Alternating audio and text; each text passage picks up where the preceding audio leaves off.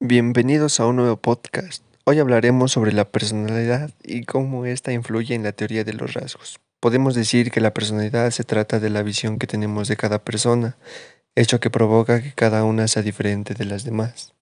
En concreto, la personalidad se podría decir que se forma gracias a un conjunto de rasgos y características que determinan el comportamiento, la conducta, eh, la manera de actuar de las personas ante diferentes situaciones y contextos.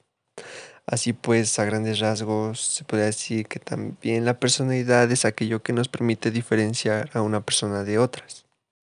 Pero, ¿qué elementos participan en la construcción de la personalidad? ¿Cuál es la participación de cada uno de los elementos descritos por la teoría de los rasgos en la construcción de la personalidad? Bien, para responder estas interrogantes con respecto a la teoría de los rasgos, puedo decir que éste establece que la personalidad está formada por una serie de características o rasgos estables. Esto nos permite determinar, explicar y hasta cierto punto predecir el comportamiento de cada persona pues esto resulta de lo que nosotros pensamos e interpretamos en la realidad. Entonces podría decirse que para la gran mayoría de nosotros parece claro que existe una clara predisposición en las personas a tener ciertos gustos, preferencias, pensamientos, emociones y formas de comportamiento. En efecto, pues la psicología en su búsqueda de conocer cuáles son dichas tendencias y patrones, ha desarrollado diferentes teorías y formas de explicarlas puesto que de todas ellas las más usadas son aquellas que buscan establecer los tipos o rasgos que toda personalidad posee. Una vez conociendo el grado lugar dentro de cada categoría que muestra cada persona, podemos establecer una definición lo más precisa posible de la personalidad de aquel evaluado, dado a que la existencia consiste de cinco grandes factores que definen a la personalidad como la más conocida.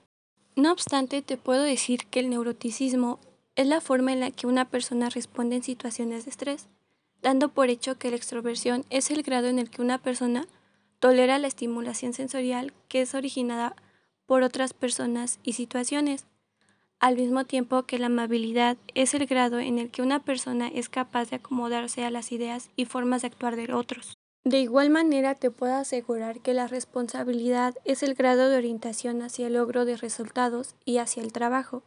Es así como esta teoría señala que toda persona se encuentra entre los dos extremos o polos de cada uno de los factores que te mencioné, pudiendo establecer en esto su personalidad y por tanto predecir en gran parte su manera de enfrentarse a la mayoría de las situaciones que se le presenten en su vida. En este último punto me resultó muy interesante, ya que la personalidad humana insiste en la idea de que aunque dos personas puedan compartir una misma situación en los diferentes rasgos, esto no les hará iguales. En otras palabras, a menudo estas personas se verán obligadas a salir de la rutina habitual para poder llevar a cabo diferentes tareas que les exigirán conductas y formas de pensar que no son los habituales en sus vidas, alejándole estas temporalmente de sus rasgos definitorios.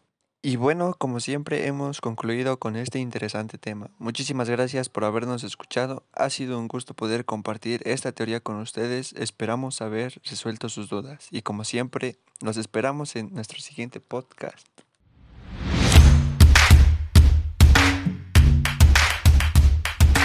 Inc.com.